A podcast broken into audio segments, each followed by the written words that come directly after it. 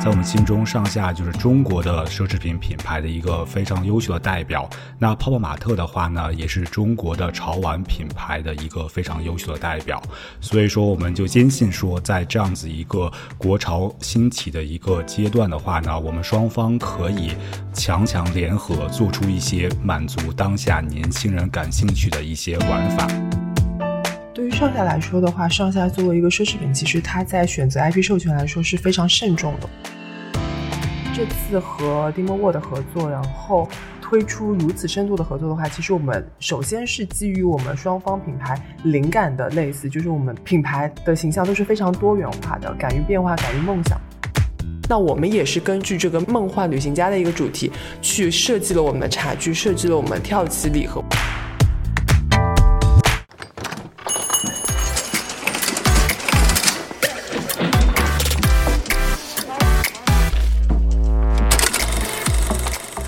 特和荔枝播客出品，国内首档专注于潮文文化的播客节目《Pop Park》，始于潮玩，不止于潮玩。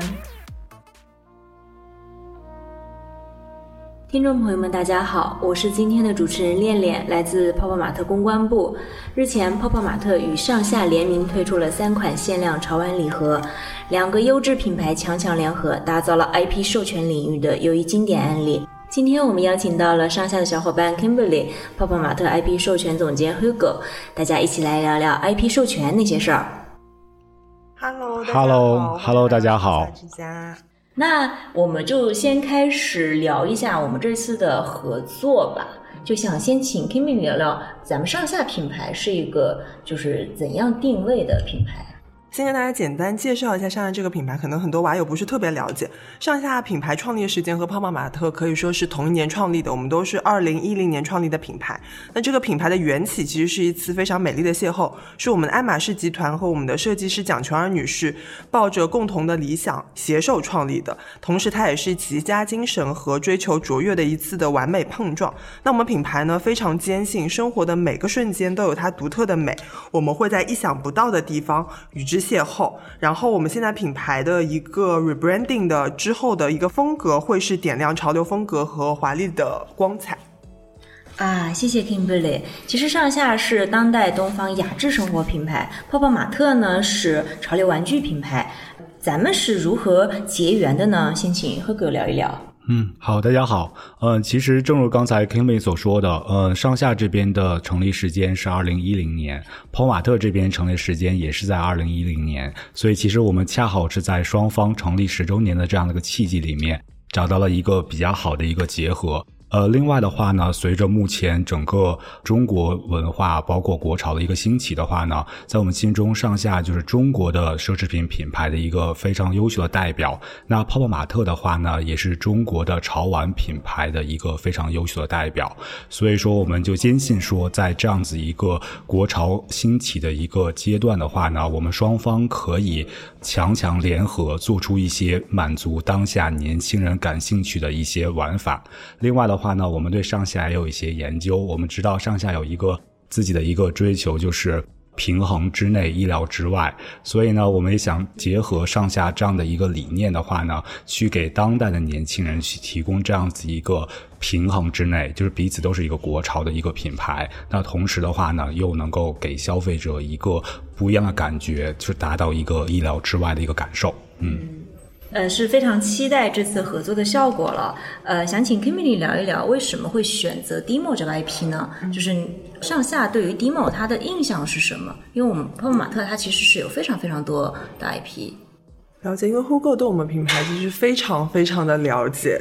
所以其实我们也双方共同发掘到了自己品牌的一个就是不一样的地方，同时也有一个同样的目标和同样的追求。那我们上下的话是始终其实发现，在过去十年中，我们一直都是勇于突破。我们也很期待说一些惊喜会给消费者带来的一些愉悦。然后我们一直也在关注一些潮玩的一些。领域，我们发现 Demo 呢之所以会受到那么多粉丝的喜爱，是因为大家其实，在 Demo 身上看到自己一个内心的投射，就是一个非常敢于梦想，但是又充满多元性的一个形象。所以，其实我们这次选择 Demo 的话，就是看中他身上这种勇敢追梦的一个精神。所以，我们也非常高兴有这一次的合作，可以跨界和一个如此勇于追梦的一个 IP 的形象进行合作，同时也会把更多的有艺术感的作品带给更多的粉丝。啊，那可以请 Kimberly 给咱们介绍一下这次的联名礼盒 Demo 梦幻旅行家限定系列吗？哦，没问题。我们这次的话，其实对于梦幻旅行家限定系列有推出三款作品，两款是有娃娃的，一款是没有娃娃的。我们这次的话，所有的限定礼盒均在天猫的一个平台上进行发售。我们的主打的娃娃是我们的 Demo 旅行茶礼盒限定款。那它的一个组成是有一个二十三厘米高的蒂莫的娃娃，然后还有我们的限定的茶礼盒组成，然后另外一款有蒂莫娃娃的是我们的茶宠礼盒，它其实是分为普通款和隐藏款，所以也会。就是购买以及抽盒的时候会有一些惊喜带给大家。剩下的第三款礼盒是一个非常有趣味性的一个跳跳棋茶礼盒，它其实是运用了这次非常梦幻的一个配色，把这一个传统的产品变得更加的就是有生命力和年轻力。嗯，说的我都非常想去买一套回家试试看。那呃，还想问一下 Hugo，，咱们这次 Demo 限量潮玩充满了浓浓的东方美学，和上下的产品十分和谐，在设计时泡泡玛特是如何构思的呢？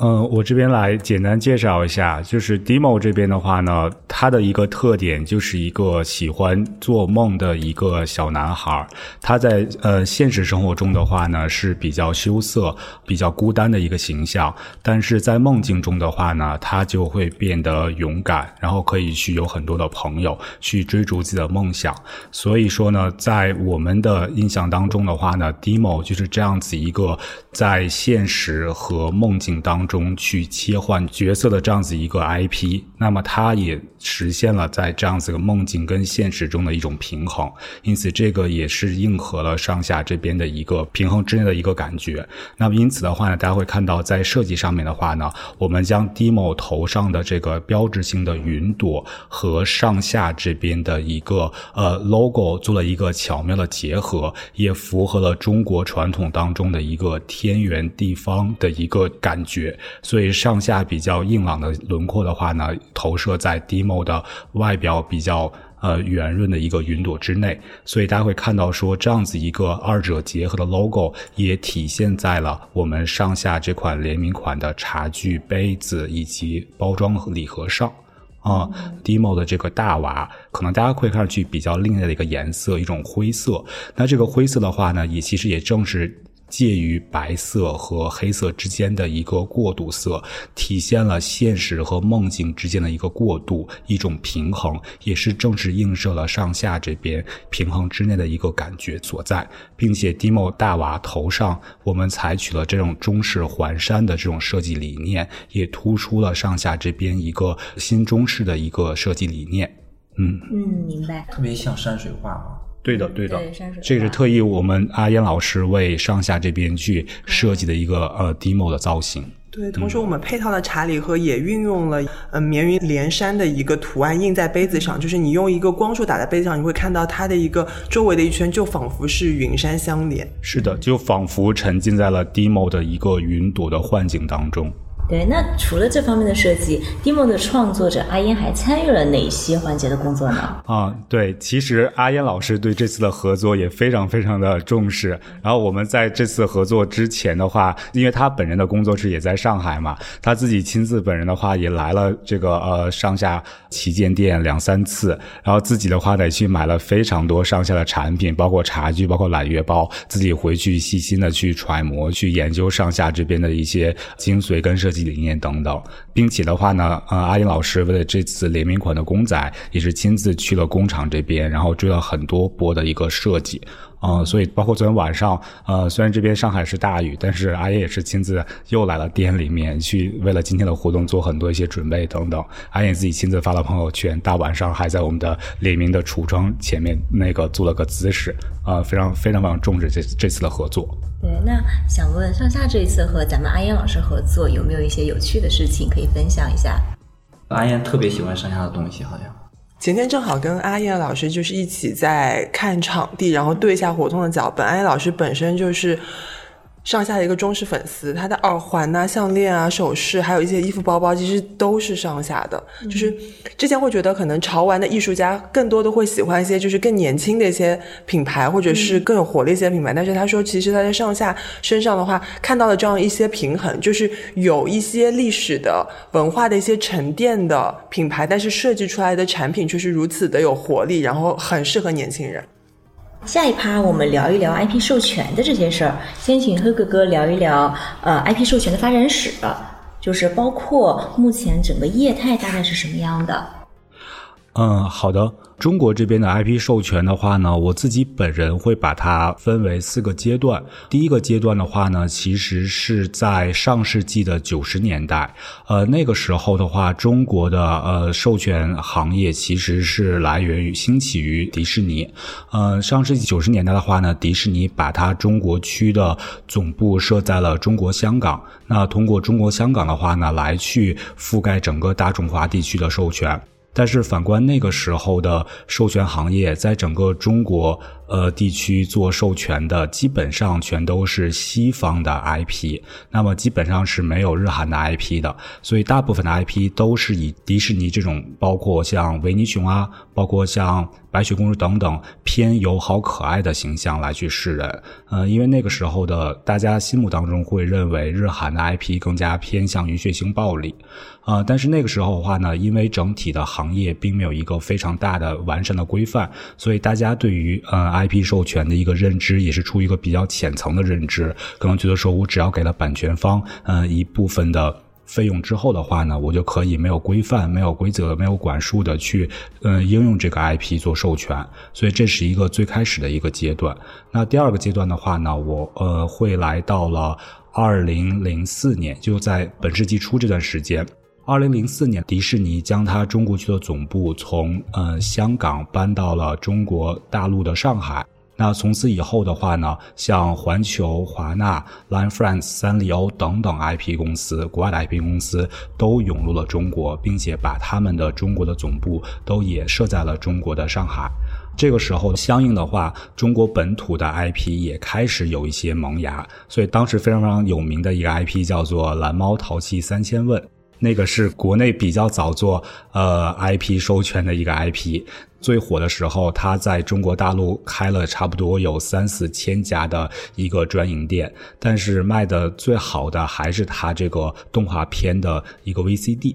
那么第三个阶段就来到了二零一零年左右，这个时候的话呢，有中国的 IP 开始去走向世界。那么最有名的一个 IP 叫做《喜羊羊与灰太狼》，开始去输出到海外，标志着整个中国的 IP 开始走向世界。当时比较火的，在东南亚地区，特别是新加坡，可以看到很多这个动画在当进行播放，并且售卖很多这个动画周边的一些产品。那么第四个阶段呢，就是从二零一五年，呃，一直到现在，这个时候随着整个中国的对整个文化产业的一个支持，包括一些国潮跟国漫的兴起，所以类似于像。呃，哪吒也好，包括像《大圣归来》等等，也包括泡泡玛特这样的一些国潮的一些 IP，开始去活跃在中国的呃 IP 市场以及整个授权的平台啊，所以这是我自己归纳的四个阶段。嗯，那呃，还想再问一下，就是为什么现在这些消费者他们愿意去选择这些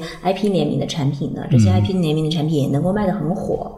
据我了解，当时整个有做过一个调研，就是消费者之所以愿意去购买 IP 授权产品的话呢，其实有好多个因素，但其中排名最靠前的三个因素，第一个是他本身是这个 IP 的呃忠实粉丝，所以这个可能占到了受访者中的差不多百分之二十五到三十。那另外一个第二大主要的原因就是说是一个呃所谓的一个从众心理，就可能目前这个 IP 在。消费者的朋友圈或者他自己周围人里面的话，大家都在讨论他，那么他会觉得说，如果自己可能就是因为被周围人影响，所以因为大家都愿意去买，他也愿意去有一种从众心理，愿意去购买。那第三大呃因素就在于说，可能是一个偏冲动性的购买。可能今天我很开心，我看到这样的 IP，它它符合我目前一个开心的一个当下的一个心境，我就去购买。或者今天可能我自己比较郁闷，嗯，我看到这个 IP，它可能能安慰我、抚慰我，或者是突出我目前的一个心情，去购买它。所以这个就是说符合当下的一个心境的一个冲动性购买。所以这三个方面的话，是目前。消费者愿意去购买 IP 授权产品的三大因素，可能占了目前整个呃因素里面的百分之八十。嗯，那其实随着时代的发展，IP 的内涵似乎也在不断的变化。从最开始的影视啊、卡通 IP，发展到潮玩、文旅乃至个人 IP。那想问，怎么看待这种 IP 的变化？正如我刚才所介绍的，整个 IP 在 IP 授权在中国的兴起的话呢，都是来源于欧美系的一些 IP。呃，其实所以就意味着说，在最开始大家的一个消费者的心智的话呢是比较集中的，因为都在看八零后、九零后都在看迪士尼，包括一些日本的 IP 的一些动漫，所以大家可能就只是会关注到这些点，大家心都在这边，所以大家心智的话呢，嗯，都。在这个方面，但是随着我刚才有谈到说，二零一零年，包括二零一五年之后，整个中国的文化产业开始去蓬勃发展。那这个时候，大家的关注点的话，就可能就不像之前那么集中了。所以我觉得也是大家的一个呃需求，包括自己的兴趣的话呢，开始去呈现一个多样化、百花齐放的一个结果的所然。所以就可能有的人不仅仅喜欢动漫类的 IP，他可能也会去喜欢潮玩，或者喜欢某些综艺啊，或者喜欢某个明星等等。那么由这些不同的行业所带来这种 IP，以及他们周围的一些衍生品的话呢，会慢慢的去满足更多人的一些不同的一些需求。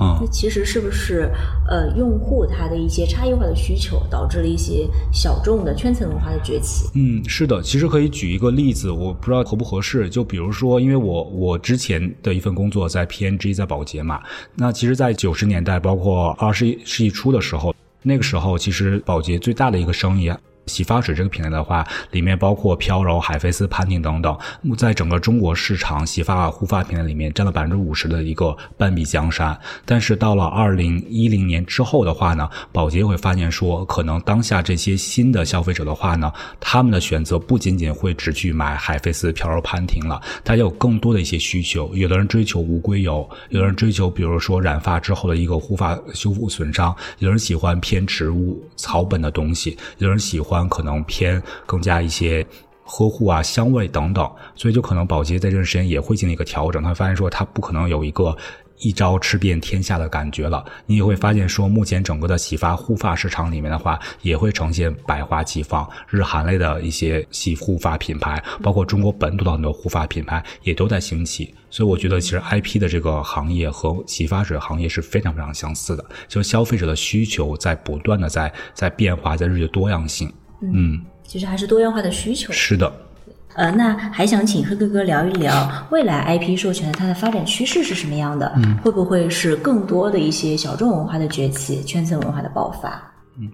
我自己个人感觉说，IP 授权应该在中国这边未来几年的发展还是非常有潜力的，但是可能这个变化跟之前是非常不一样的。可能未来的话呢，这个 IP 它所处的一些行业会越来越多。那么可能会实现进一步的百花齐放的一个状态。那除了传统的 IP 跟品牌的联名之外的话呢，我们也会更多的会发现说品牌跟品牌之间的跨界跟联名等等都会去出现。所以未来的话呢，我觉得还是很看好这个一个行业。但是像的话呢，大家随着消费者需求在不断的变化啊，所以可能这个玩法的话呢，可能会有更多新的一些玩法去出来。对，嗯。你是那个 IP 授权方面的专家，这是我们知道的。您刚刚也说在宝洁有工作过，呃，其实还有一个经历是在迪士尼，也是负责 IP 相关的工作。那能不能聊一聊，就是在品牌进行 IP 联名合作方面，它能够带来哪些好处？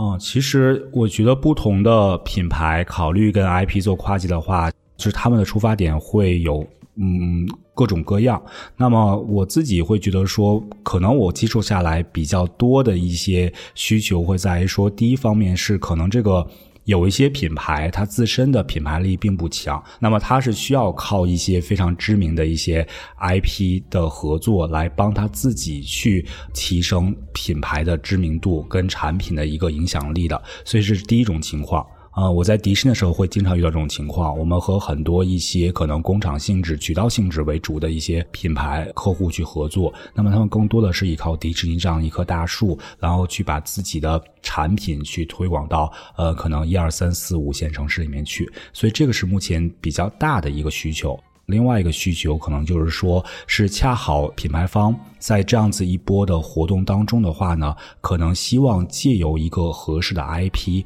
帮他把这一季或这波活动想要去讲的一个。主题或者个理念，通过这个 IP 更好的去传达出来。比如说，当年我在迪士尼的时候，我们当时有推出呃刘亦菲版的花木兰电影，所以那个时候有很多国货的一些化妆品品牌就愿意去跟迪士尼合作这样一部电影的联名，也是因为希望借由说刘亦菲这样子一个呃花木兰这样子一个中国的。本土的一个女英雄的形象，那么去能够把他们中国本土的这种化妆品品牌的一些美跟坚强的一些理念去传达出来，所以这个可能是第二种方式。呃，第三个需求可能就来源于说，品牌在某个行业里某个人群当中的话已经非常著名了啊，但是的话呢，可能这个 IP 的话，它自己的一个受众和这个品牌的受众的话呢，并不完全一致。他也希望去能够达到一个破圈，去吸引另外一个圈层的一个受众。那么他可能愿意和这样子一个 IP 去做联名，那么去达到一个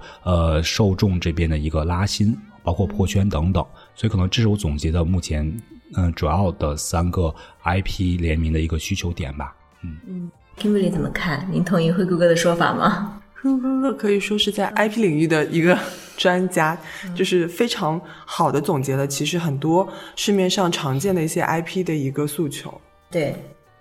呃，因为其实泡泡玛特的 IP 授权不同于我之前在迪士尼这种 IP 公司的授权。呃，你也知道，我们公司的授权的话呢，其实是在整个大的品牌中心下面，并不是一个业务部门。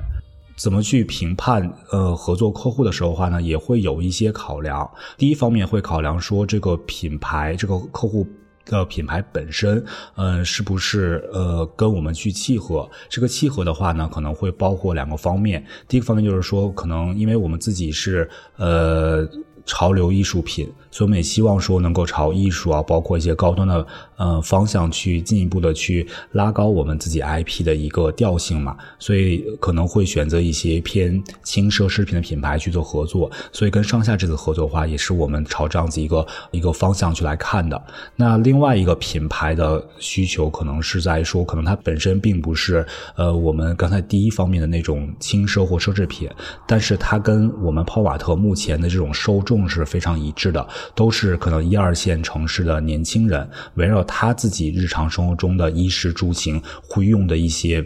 品牌，接触到一些他们喜欢的一些东西，那么我们是一致的，并且它有比较强的潮流属性。那么可能这种品牌的话呢，也是我们愿意去合作考虑的点。所以可能这个从品牌本身是我们第一个会考量的点。那第二个呢，就是说可能因为我们 IP 背后的艺术家都是很看重设计。理念的，所以说呢，我们在衡量这个客户要不要合作的时候的话呢，也会去看对方在联名款产品的一个设计的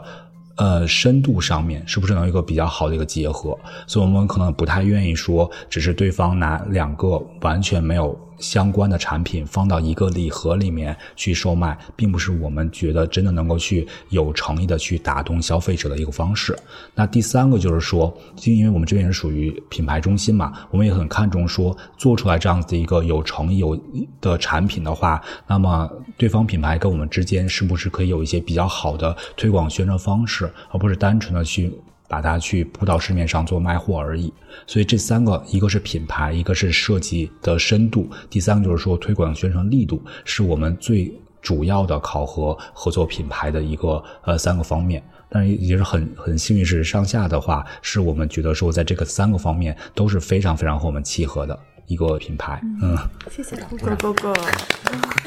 对对对，其实呃，这次合作肯定是就是看起来非常的有意思。那有一个比较好奇的问题，就是说 IP 联名很多，但是怎么样才能取得一个比较好的效果？然后业内有没有一些比较好的，就是公认的很达到很好效果那种联名的标杆？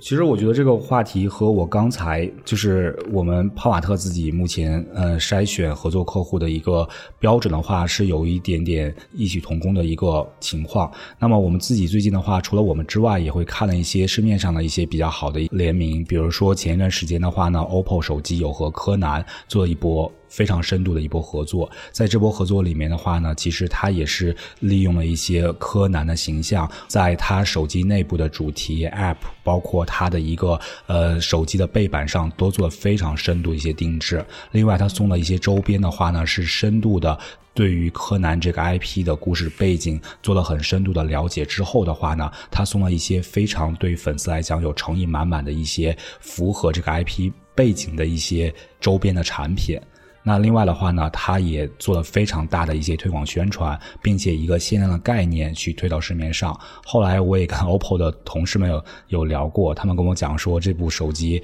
也是在整个的行业里面引起一个非常大的轰动。而且他们后来跟很多明星跟 KOL 去接触的时候的话，呃，这些明星跟 KOL 都在问他们说，有没有这样一部手机可以去免费拿到？但是因为非常非常火爆，都抢不到，所以这个也是目前市面上比较成功的一个案例。嗯。你会看一下它 OPPO 当时那个设计，就不是单纯的说是一款手机加加几个周边放一个礼盒里面去，它里面送那些周边是完全是有呃致敬了很多当时柯南里面的一些场景所在，并且它手机的本身的一些背板的设计等等都是做了一些工业化一些定制开模的设计，所以这个整个在呃授权圈子里面都觉得是一个非常非常惊喜的一个联名。我看到朋友圈有人晒，是的，是的，嗯，这这其实是一次深度的非常深度设计的合作，是的，对，其实也像我们跟上下这波联名一样嘛，就是呃，阿联这边帮上下定制了这个限定版的大号公仔，但相的话，刚才也正像 Kimi 介绍的话，我们上下在他自己的一个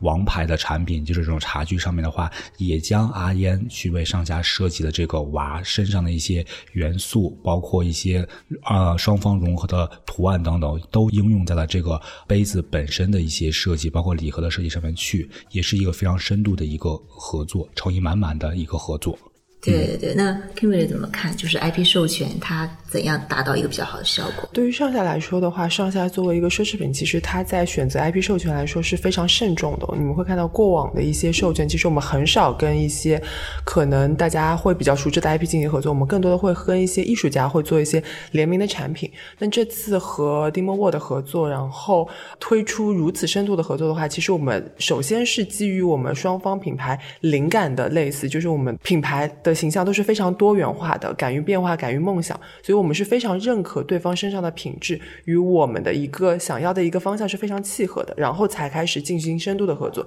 那就像前面护国哥哥说的，就是安燕老师有帮品牌去为了这次合作去做一些特别的创意，无论它的颜色、它的一个形象、它的一个可能一个主题，都是偏于梦幻的。那我们也是根据这个梦幻旅行家的一个主题去设计了我们的茶具，设计了我们跳棋礼盒，无论从颜色。还是中间的一些巧思、一些元素的融入，都是紧扣我们这次合作主题的。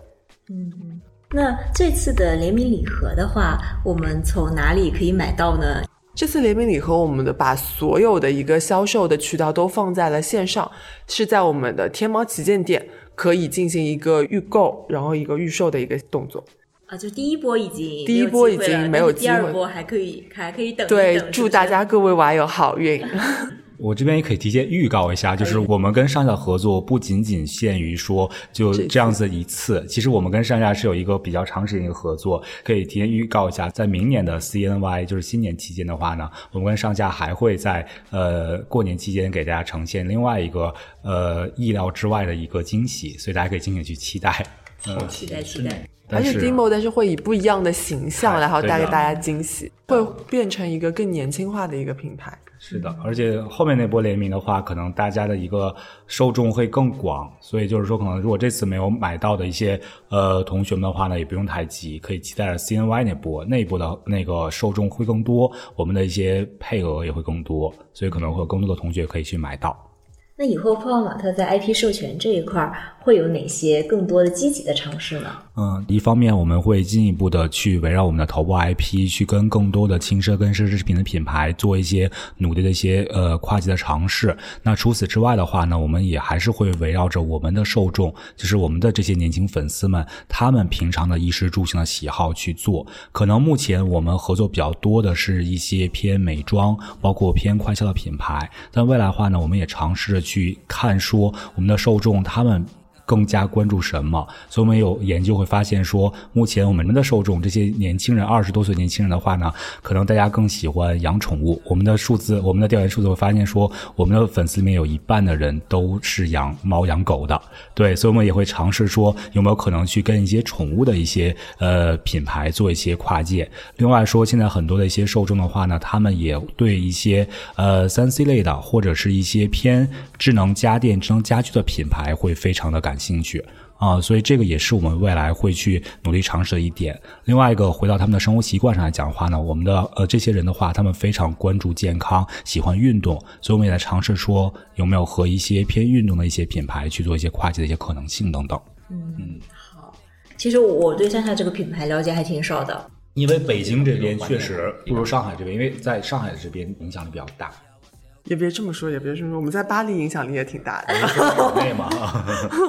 就北京相对来讲，嗯。哦，正好讲到北京，我们北京国贸的新店，不知道大家有没有去逛到过？就可以聊一点吗？是这个店其实开在北京国贸非常久了，只是我们。给它一个全新的一个设计的一个感觉，有升级是吗？有店铺升级，对，那可以讲一讲。因为其实原本我们的这一家北京国贸的店铺的话，是跟非常著名的日本设计师魏延武老师一起创造合作的。那魏延武老师他的一个设计风格就是光影的一些写作。那以前北京国贸的店铺的灵感其实是来源于中国长城。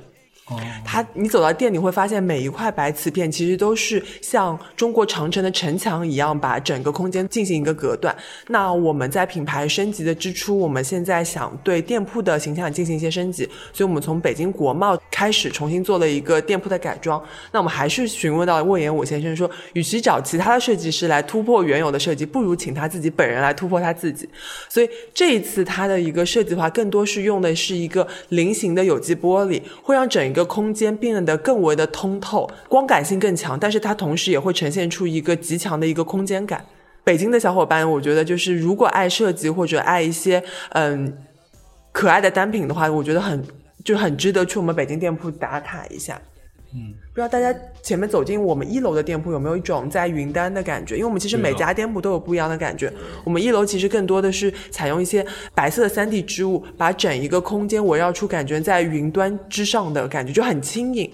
所以其实当时我最开始想到说，就是 Demo 有和上下有很大关系的一个灵感，就是来自于我们目前所在的上下的淮海路这家旗舰店。就因为这家店就是以这种云端、这种梦境的感觉去打造的。因为 Demo 有一个非常。大的一个标志就是它头顶的一个云朵嘛，所以说我当时会觉得说两两者非常有直观的一个联系的一个点，嗯，都宛若在云端漫步，因为 Dimo 的这个嗯小 baby 就是感觉就是顶着一朵云，在梦境中全世界就是漫无目的的旅行。对，那上下您刚刚说巴黎啊、北京啊、上海，能不能聊一聊上下这种全球的这种，你们有没有一些规划？我们品牌在升级之后，可能会更多的是向一些呃没有店铺的城市进行一些拓展，因为我们现在除了有线下的渠道，我们还有线上的渠道。那很多的一些好的工艺、好的作品，其实你需要见到它、感受它，你亲手触碰了之后，才会知道它的质地有多么的特别。所以我们更多的会在新的一年里，更多的去开一些线下店铺，能够让一些原本只能在线上买到的粉丝或者是玩家，就可能在线下的店铺能够真实的体验到我们产品，就是首先能够触碰到它。那在联名这一块，有没有想过更多的一些不一样的尝试呢？嗯，今年的话，目前的话，最大的 IP 联名还是跟 Demo World 这边的联名。然后我们会今年还是会不定期推出一些和一些艺术大师的一些作品的一些联名，但更多的可能会局限在我们的一些家具家居方面。嗯，家具这一块，对，因为家具家具其实是非常体现一个品牌的一个深耕的一个产品工艺。其实大家会看到，就是我们很多的产品，就是它的。外观无论是用了多新的材质，以及它的一个线条的一些简洁度，但是它其实内里的话，其实都是呃非常考验我们功力的。就是